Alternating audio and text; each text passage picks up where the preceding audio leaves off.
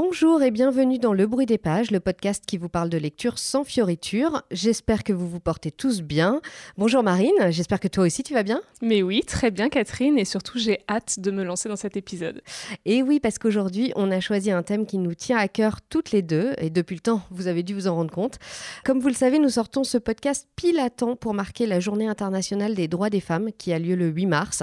Alors on ne pouvait pas manquer cette occasion de l'évoquer au travers de nos lectures, et on a choisi d'en parler avec des essais, des romans, des BD qui euh, nous présentent des portraits de femmes incroyables qui ont fait avancer la cause féminine.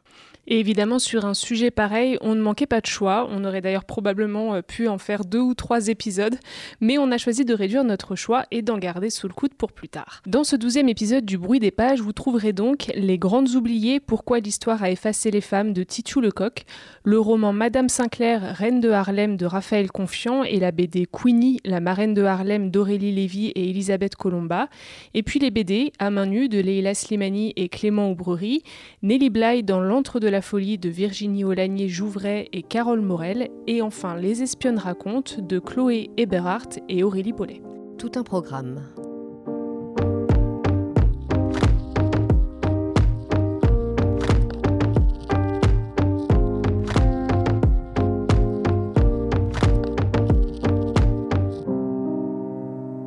Commencer, ce n'est pas un portrait à proprement dit, mais je vous propose de remettre un peu les pendules à l'heure avec cet essai de Titu Lecoq, Les Grandes Oubliées, Pourquoi l'histoire a effacé les femmes, édité par les éditions de l'Iconoclaste. De tout temps, les femmes ont agi. Elles ont régné, écrit, milité, créé, combattu, et pourtant, elles sont pour la plupart absentes des manuels d'histoire. Pourquoi ce grand oubli?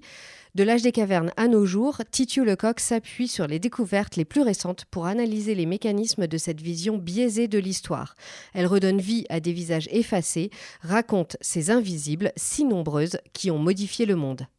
Alors c'est vrai que c'est un livre euh, court, dense et, très riche. Moi je l'ai dévoré en 2-3 jours et en le terminant je me suis dit qu'il faudrait presque le relire euh, régulièrement pour assimiler toutes les idées et retenir en plus tous les noms cités. Ouais, c'est clair, il y en a beaucoup.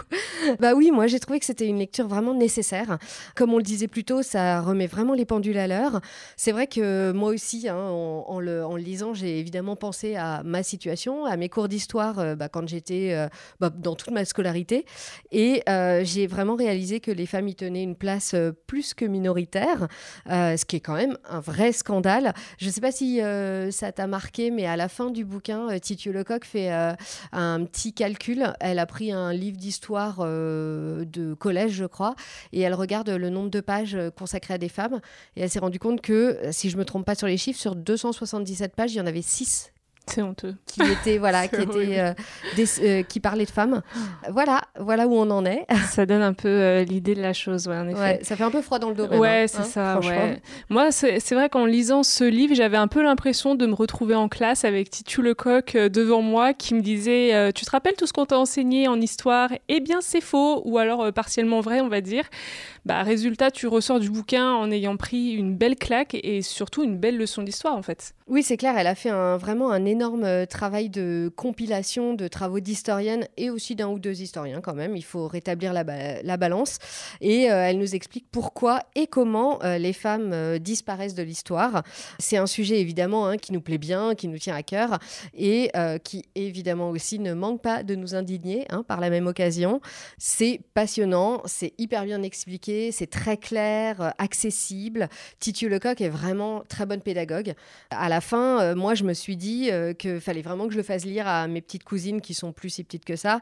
Et aussi que je me souvienne pour la génération d'encore après euh, de tout ce que Titu Lecoq nous raconte pour que je leur fasse des petits cours à mes filleules, à mes nièces et tout ça.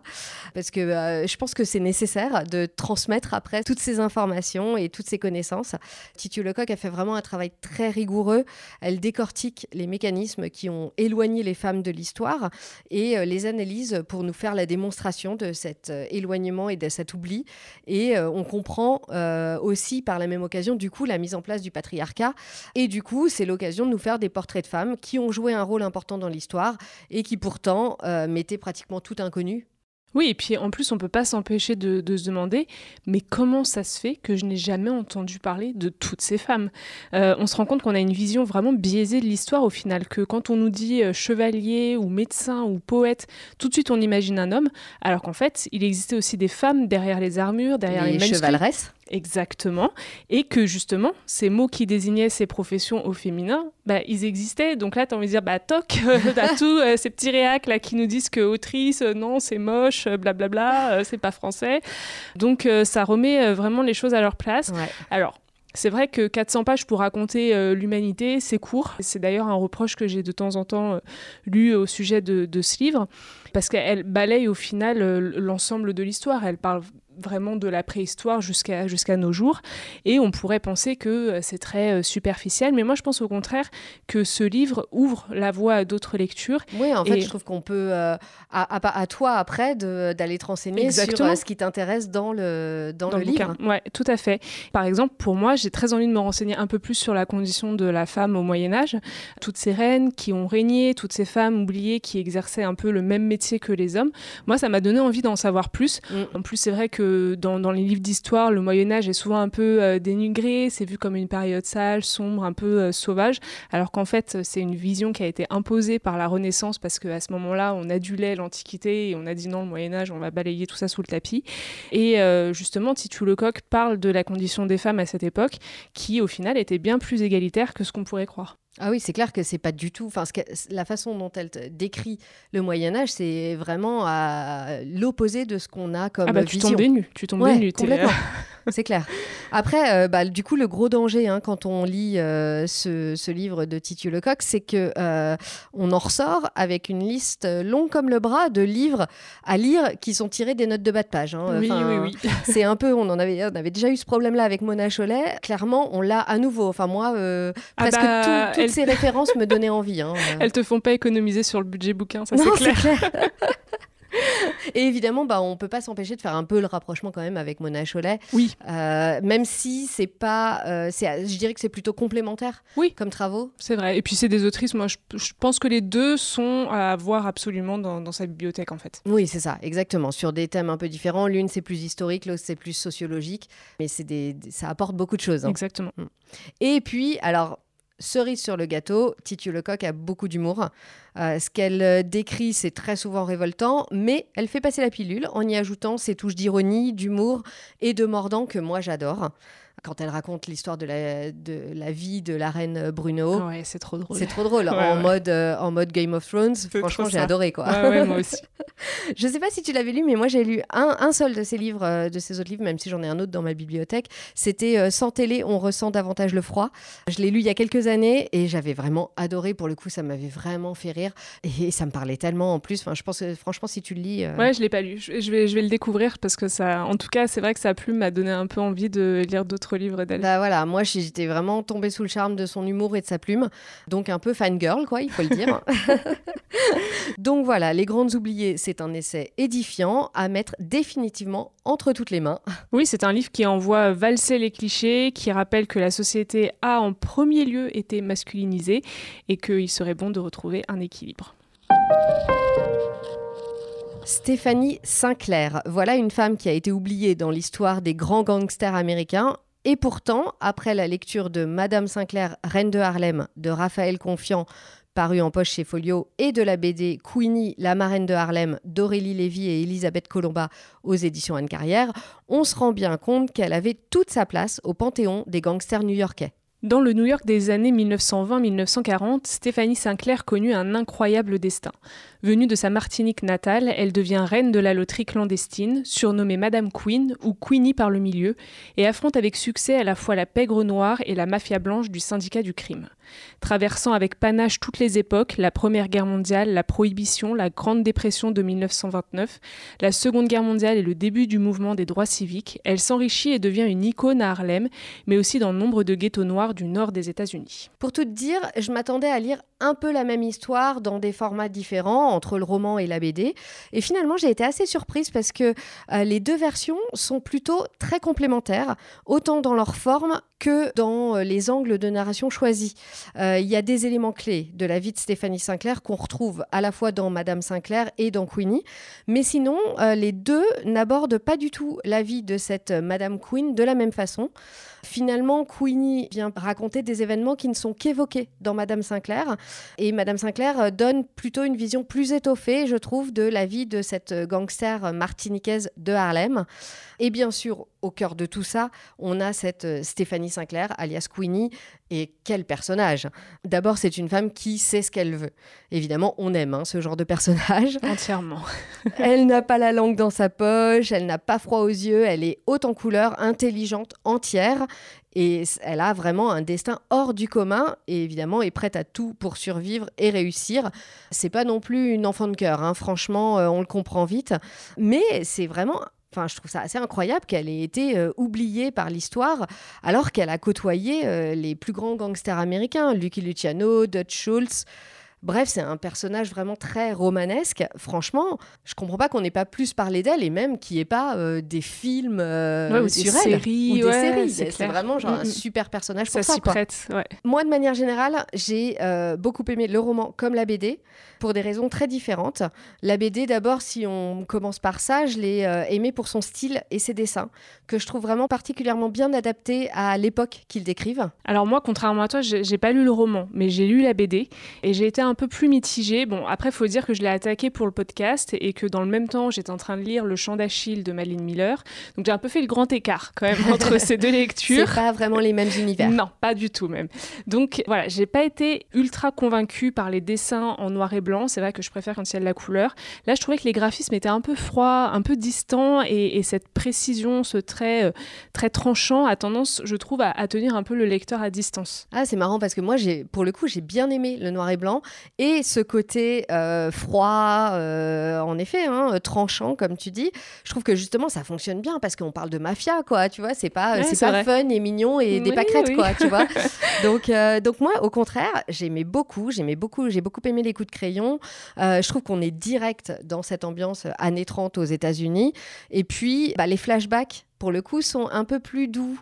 Euh, le dessin est pas, le trait est pas tout à fait le même. Je sais pas si tu as, vu. Et ça marque bien la différence entre le temps présent et les flashbacks sur sa, sa vie d'avant. Et ça, je trouvais que c'était très très bien fait. Oui, c'est vrai. Bon, après, il faut dire que de base, moi, je suis pas très fan des histoires de mafia, mais j'étais quand même curieuse de, découvrir cette BD et l'histoire de Stéphanie euh, Sinclair quand tu m'en as parlé. Après, c'est vrai que son histoire, elle est dingue parce qu'elle bah part vraiment de rien. Elle se retrouve à diriger l'un des plus gros gangs de Harlem et de New York. Et d'ailleurs, moi, c'est ce que j'ai préféré dans la BD. Je trouve que c'est les, flashbacks euh, avec son enfance en Martinique qui nous permettent un peu de mesurer justement l'ampleur de son évolution, les épreuves auxquelles elle a dû faire face. Et du coup, j'ai regretté qu'il n'y en ait pas plus. Alors pour ça, euh, il faut lire le roman. Bah ouais, voilà, je pense que c'est ça peut-être qui, me manque. Du coup, j'ai moins accroché à l'histoire avec la mafia euh, italienne. Bon, après, il faut dire que je suis vraiment nulle pour comprendre ce genre de truc. je suis un peu le genre de meuf qui peut regarder un film de gangster et après trois heures de film, parce que oui, les, films de gangster, c'est très long, dire euh, Attends, mais du coup, pourquoi il l'a tué?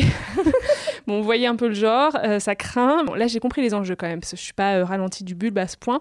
Mais bon, j'avais parfois du mal à replacer tous les personnages, qui fait quoi, qui est avec qui, etc. Quoi. Alors justement, euh, c'est ce que je te disais. Je pense que si tu avais lu le roman aussi, euh, tu aurais sûrement eu un peu plus d'infos. C'est vrai que la BD prend un peu un moment de sa vie et en plus un peu la fin de son règne. Et du coup, euh, ben, peut-être qu'en effet, sans avoir lu le roman, on est un peu plus perdu dans, dans, pourquoi on en est là, etc. Alors que c'est vrai que, ben, c'est ce, et c'est ce que j'ai beaucoup aimé, le roman donne beaucoup plus d'éléments sur sa vie. Oui, puis en plus, c'est vrai que, comme tu dis, on est sur la chute quand même. Et, finalement, je trouve que dans la BD, elle est pas, c'est pas qu'elle est pas mise en valeur, mais elle est pas aussi présente que ce que j'aurais aimé. Parce que tu sens qu'elle est sur le déclin quoi. Et, du coup euh, c'est peut-être pour ça que j'ai préféré les flashbacks où vraiment là on était entièrement avec elle. Euh, je trouvais que c'était plus son, son, acolyte qui était mis en valeur finalement peut-être dans l'histoire avec la mafia. Ouais alors que dans les romans euh, on part vraiment de la Martinique à l'arrivée à New York dans le Five Points même en passant d'ailleurs par une petite étape en France puis des Five Points à Harlem et son accession au pouvoir comme marraine de Harlem. Et tout ça dans tous les gangs dans lesquels elle gravite pour devenir elle-même la marraine. Donc vraiment, on a toutes les, étapes de euh, son accession au pouvoir euh, en tant que, marraine euh, de, Harlem. Et puis surtout, après, moi, ce que j'ai beaucoup aimé aussi dans le roman, c'est le style du roman. C'est pour ça, je pense que j'ai même préféré le roman à la BD. D'abord parce que, en fait, c'est Queenie grand-mère qui raconte son histoire à son euh, petit-neveu. Et donc, bah, c'est raconté comme euh, si une grand-mère te racontait euh, sa vie. Donc, dans le désordre, avec des oublis, elle radote. donc, elle va raconter trois fois la même scène. elle passe du coq à l'âne. et voilà. Et en même temps, bah, comme une mamie te raconterait sa vie. C'est vivant, du coup. Voilà, c'est hyper vivant. On ne s'y perd pas pour autant. On comprend qu'il y a des événements dans sa vie qui l'ont énormément marqué, puisque elle n'arrête pas de revenir à ces événements-là. Et en plus, elle a une gouaille incroyable. C'est vraiment, alors là, dans le style et dans l'écriture, c'est vraiment super. On est entre le créole et le parler de la rue. Cette écriture, c'est vraiment un petit, un vrai petit plaisir. Euh, on a presque envie de le lire à haute voix, tu vois, euh, la façon dont c'est euh, pour l'entendre. Ouais, c'est ça. Raphaël Confiant, qui est donc l'auteur du roman, est un écrivain créole et vraiment on sent qu'il s'en donne à cœur joie. Il distille les phrases créoles, les expressions populaires surannées qui rendent la lecture hyper plaisante. Par contre, c'est vrai que côté BD, il faut saluer aussi le travail des autrices qui arrivent en, une centaine de pages à restituer l'atmosphère de Harlem, de sa mafia, de ses artistes, des enjeux politiques aussi de l'époque.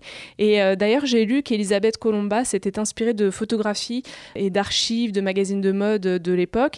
Comme souvent d'ailleurs pour les BD historiques, il y a un gros travail de recherche, de référence et d'archives pour être au plus proche de la réalité et très fidèle euh, euh, au décor, etc. Et euh, le découpage des planches est très précis, très vivant et très filmographique. Et en fait, ça n'a rien d'étonnant parce que j'ai découvert qu'Elisabeth Colomba dessine régulièrement des storyboards pour Hollywood. Et Tout je... s'explique. Voilà, exactement. L'impression s'explique. Je vous invite d'ailleurs à regarder ces peintures sur Internet qui ont un style très très différent de celui qu'on voit dans la BD. Et pour le coup, moi, j'ai, là, j'ai vraiment adoré ses peintures. En plus, elle a une très belle démarche puisqu'elle est martiniquaise comme Queenie et elle crée des portraits en réintégrant les femmes et les hommes noirs dans l'art. Donc vraiment, allez voir, c'est superbe. Et euh, pour revenir euh, plus précisément sur la BD, apparemment les droits d'adaptation au cinéma ont été vendus, donc surveillez les sorties. Ah bah voilà, on le disait au début, hein, c'est un personnage qui euh, vaut vraiment une adaptation cinéma.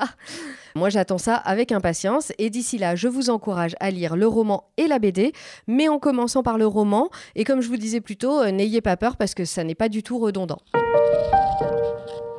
Si on vous dit que Suzanne Noël a fait ses études de médecine au début du XXe siècle, est devenue une chirurgienne reconnue et a été une des précurseurs de la chirurgie esthétique tout en s'engageant dans le mouvement pour le droit des femmes et tout cela entre 1900 et 1960, est-ce que vous nous croyez? Et pourtant, c'est bien le cas, c'est son histoire que nous racontent Leila Slimani et Clément Oubrerie dans la BD À main publiée par Les Arènes BD. À main c'est l'histoire de Suzanne Noël, une féministe engagée pour le droit de vote des femmes et pionnière de la chirurgie réparatrice. Elle a notamment opéré de nombreux soldats défigurés par les obus de la Première Guerre mondiale, aux côtés du professeur Hippolyte Morestin.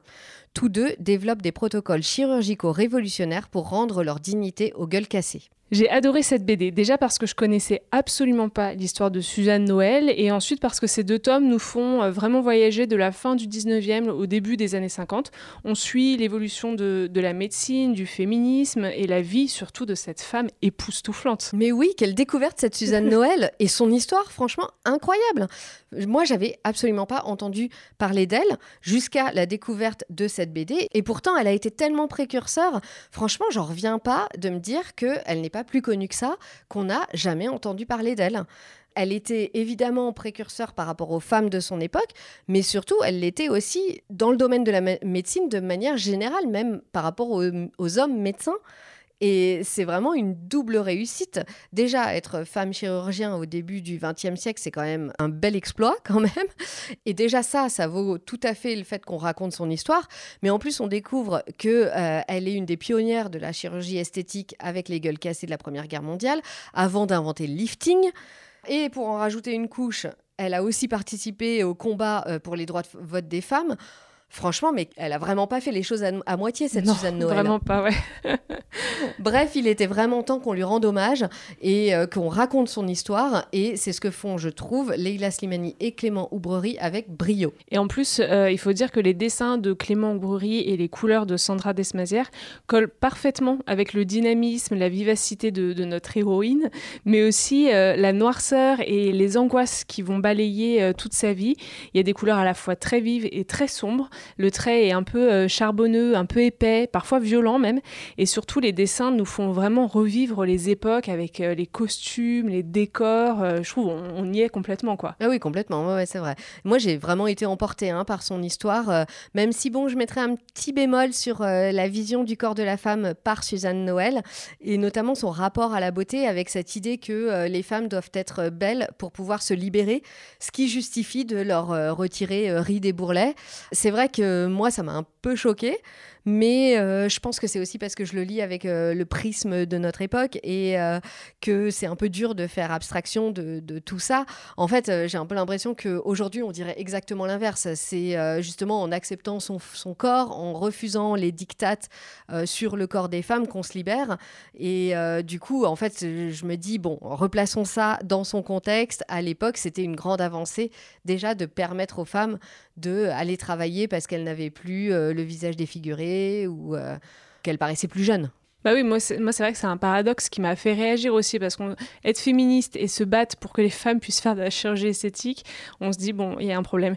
Mais euh, en fait, quand on replace la chose dans son contexte, on comprend finalement la logique de Suzanne Noël, puisque malheureusement à l'époque, les femmes avaient vraiment du mal à trouver un travail et d'autant plus quand elles étaient vieilles et euh, elles étaient vraiment mises sur le banc de touche et faire de la chirurgie esthétique pour effacer les rides et le temps, c'était un moyen pour elles de rester actives dans la société et donc de devenir euh, indépendante par rapport aux hommes.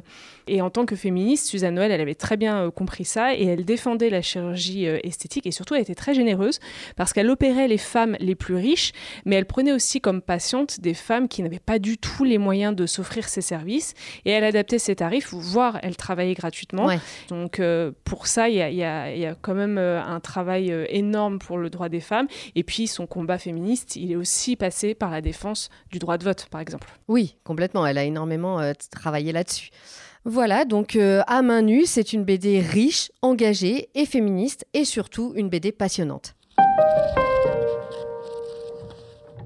Encore un portrait de femme en avance sur son temps avec cette BD sur Nellie Bly, la pionnière du journalisme d'investigation américaine. La BD s'appelle Nellie Bly dans l'antre de la folie et elle est parue chez Glénat. Nellie Bly a eu une vie bien remplie et de nombreux faits d'armes dans son métier de journaliste, mais c'est de son premier scoop que nous parlent Virginie Olagny-Jouvray et Carole Morel. Nelly Bly est complètement folle. Sans cesse, elle répète vouloir trouver ses troncs. Personne n'arrive à saisir le sens de ses propos, car en réalité, tout cela n'est qu'une vaste supercherie. Nelly cherche à se faire interner dans l'asile psychiatrique de Blackwell, à New York, dans le but d'y enquêter sur les conditions de vie de ses résidentes. Y parvenant avec une facilité déconcertante, elle découvre un univers glacial, sadique et misogyne, ou ne pas parfaitement remplir le rôle assigné aux femmes leur suffit à être désignées comme aliénées. Allez, après la médecine, on passe au journalisme. Bon, là, forcément, ça nous parle un peu plus.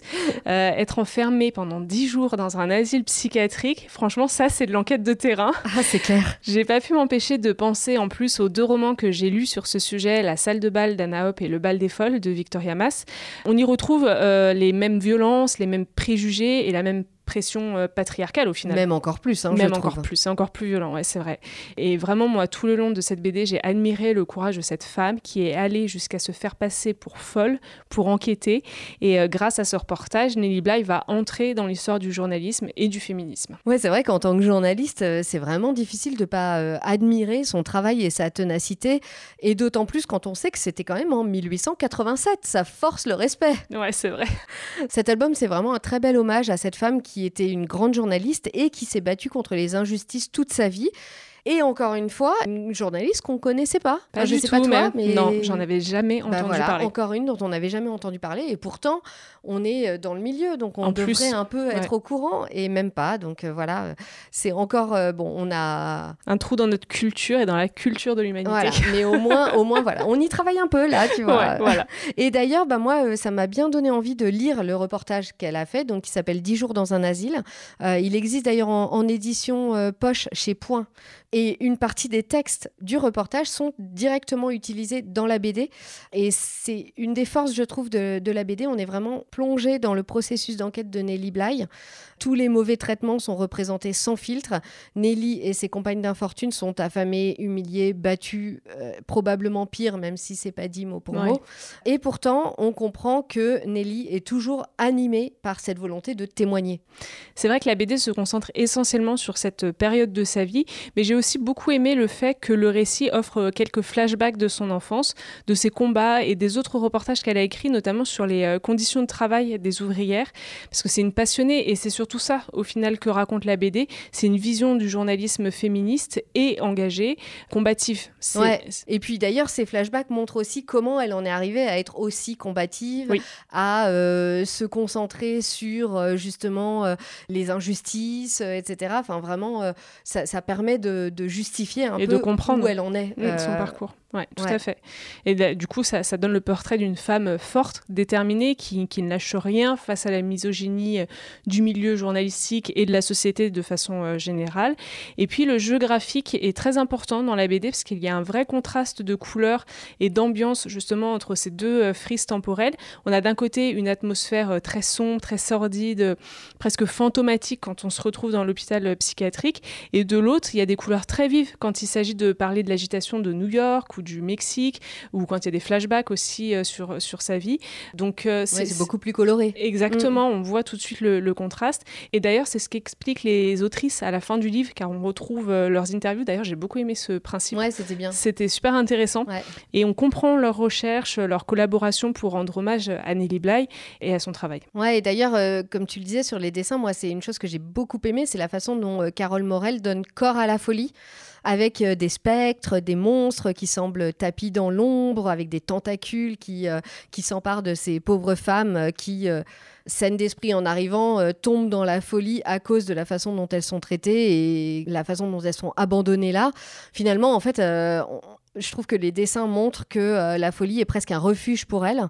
Et puis, il y a aussi des moments de grâce comme par exemple cette page où les femmes, tu sais, sont autour d'un piano et s'évadent et s'envolent un peu par la musique. C'est vrai qu'elle est très belle cette planche. Ouais, j'ai vraiment beaucoup aimé. moi aussi au milieu de tout cet euh, univers sombre, il y a un moment où... De respiration un peu. Ouais, c'est vrai que j'ai beaucoup aimé aussi ce dessin. Puis c'est vrai que cette BD, elle s'inscrit quand même, euh, faut le noter, dans un mouvement qui est assez positif, qu'on voit euh, se développer de plus en plus en, ce moment. On voit ces femmes être euh, réhabilitées. C'est le cas avec Suzanne Noël et là peut-être encore plus avec Nelly Bly, puisque une partie de ces reportages ont été republiés. Pour vous en citer quelques-uns, il y a eu 10 jours dans un asile, mais aussi le tour du monde en 72 jours ou 6 mois au Mexique. Donc voilà, ça vous donne quelques idées de lecture si vous voulez en savoir plus sur, sur cette femme incroyable. Pour finir, vous connaissez peut-être la web série sur Arte ou le livre enquête de la journaliste Chloé Eberhardt. Nous, on va vous parler de la version BD des Espionnes racontent de Chloé Eberhardt et Aurélie Paulet, paru chez Steinkiss. Journaliste au monde, Chloé Eberhardt décide d'enquêter sur les véritables histoires des femmes ayant œuvré dans les différents services d'espionnage. Après de longs mois d'enquête, elle a retrouvé six anciennes espionnes, pionnières dans leur domaine. Chacune nous raconte ses aventures et nous transmet son témoignage. DST, CIA, KGB, Mossad, l'autrice nous dévoile les dessous d'opérations secrètes menées par des femmes, et ce malgré les nombreux préjugés de leur hiérarchie. Cette BD aurait vraiment pu être une super collection d'histoires d'espionnage haletantes, trépidantes. Sauf que, en fait, c'est pas des histoires, mais bien la vérité. Les témoignages de chacune de ces femmes sont vraiment prenants. Entre nous, je serais vraiment pas contre avoir un peu plus de détails. Ouais, complètement. Et encore une fois, on se demande pourquoi on ne parle pas plus de ces femmes qui ont joué un rôle tout aussi important que les hommes dans les services de renseignement. Elles avaient sûrement des motivations euh, toutes différentes, mais elles ont toutes servi leur pays, parfois au risque de leur vie, et toujours en ayant à combattre euh, d'abord les préjugés de leur patron masculin. En tout cas, elles sont bien loin du cliché de la Mata Hari ou de la James Bond girl. Oui, c'est vrai qu'on est, on est loin du cliché du, super-héros en costume cravate, et que ce soit pour les hommes ou pour les femmes d'ailleurs, parce qu'on découvre le vrai visage de l'espionnage. Genre, c'est pas vraiment comme dans un film de James Bond en fait. Non, c'est presque plus ennuyeux. ouais, ouais, ouais. Et il y a plus de paperasse. Il y a plus de paperasse. Je pense que c'est ça surtout parce qu'en vrai, il y a des histoires, elles sont assez incroyables. oui, et assez rocambolesques. Ouais, ouais, ouais. Là, là, pour le coup, tu tu te crois dans un film. et ces femmes, du coup, elles ont toutes participé à des opérations euh, toutes plus folles les unes que les autres. Elles ont fait la gloire de leur service à leur époque. Et euh, après plusieurs mois de, de, recherche euh, et de portes claquées au nez, parce que Chloé Eberhardt, elle s'attaque quand même à un des, des, des, systèmes les plus fermés au monde, enfin l'espionnage. Oui, je suis assez même étonnée qu'elle ait eu autant de témoignages finalement. C'est énorme quand on y pense. Et puis surtout sur des opérations qui semblent assez... Bon, c'est surtout dans un contexte de guerre froide. Donc maintenant, c'est passé. C'est un peu déclassifié, C'est un peu déclassifié, mais bon, à l'époque, c'était quand même des grosses opérations, quoi. Ouais. Alors, Donc, avoir ces témoignages-là, c'est fou. Oui, c'est fou. Après, euh, il y, a certaines opérations. Euh, moi, il y en a une, je l'ai lue et je me suis dit, tiens, c'est marrant, ça me dit quelque chose. Et en fait, il y a eu une, un film Netflix ah. dessus, euh, celle de l'opération du Mossad pour euh, évacuer les, euh, les juifs de d'Éthiopie. D'Éthiopie, ouais. Ouais, cette opération-là, en ah, fait, ils en ont fait un film Netflix qui s'appelle Brothers. Oh, je me souviens plus du nom, mais mais, il y a eu aussi. il est dans ma liste que je ne l'ai toujours pas ah, vu. Mais...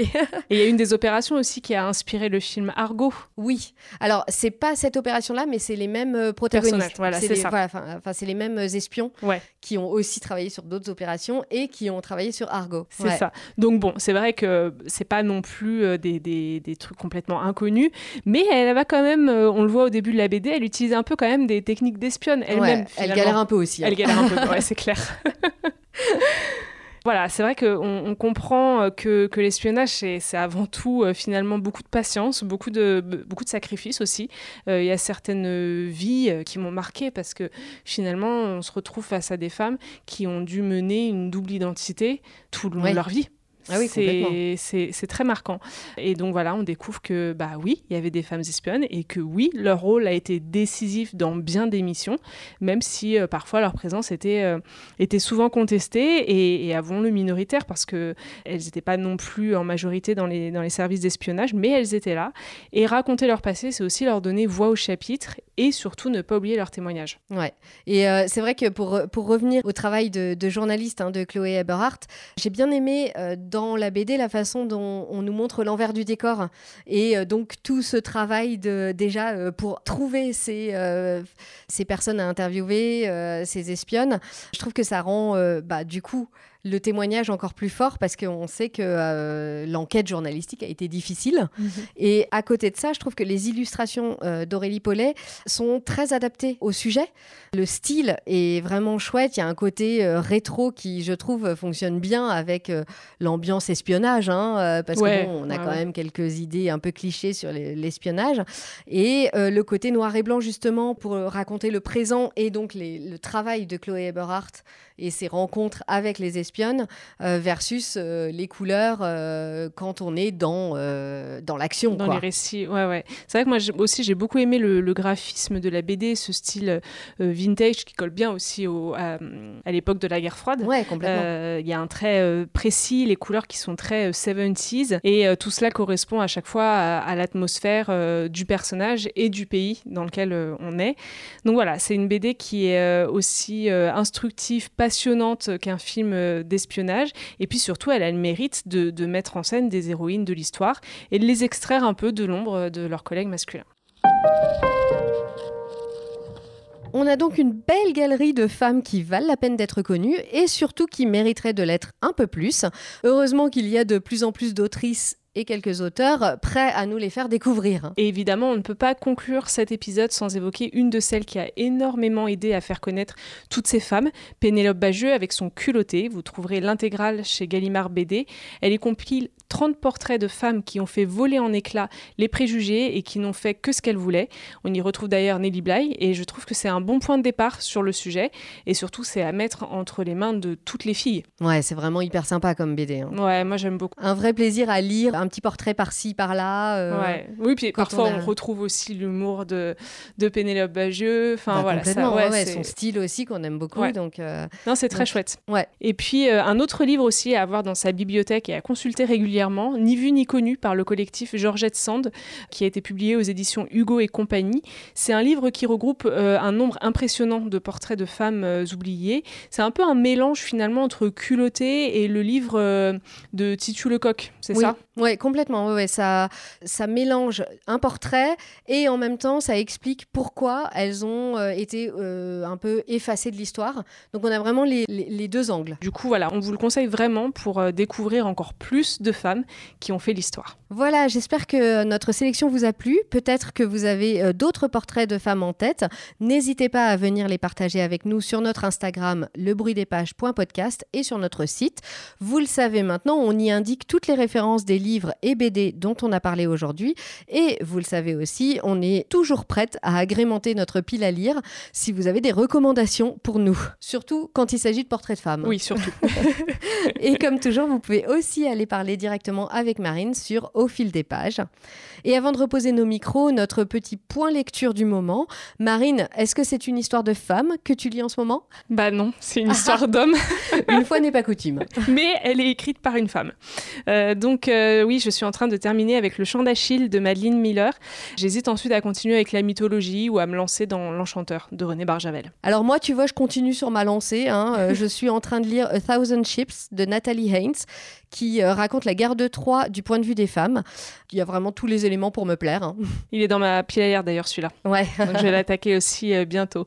Donc si vous interrogez sur le thème du prochain épisode, on vient de vous donner quelques indices. En attendant, merci de nous avoir suivis. On compte sur vous pour nous soutenir. Likez et diffusez le podcast autour de vous. Chaque partage compte. On vous souhaite une belle journée des droits des femmes et de belles lectures pour aller avec. Et rendez-vous à la prochaine page.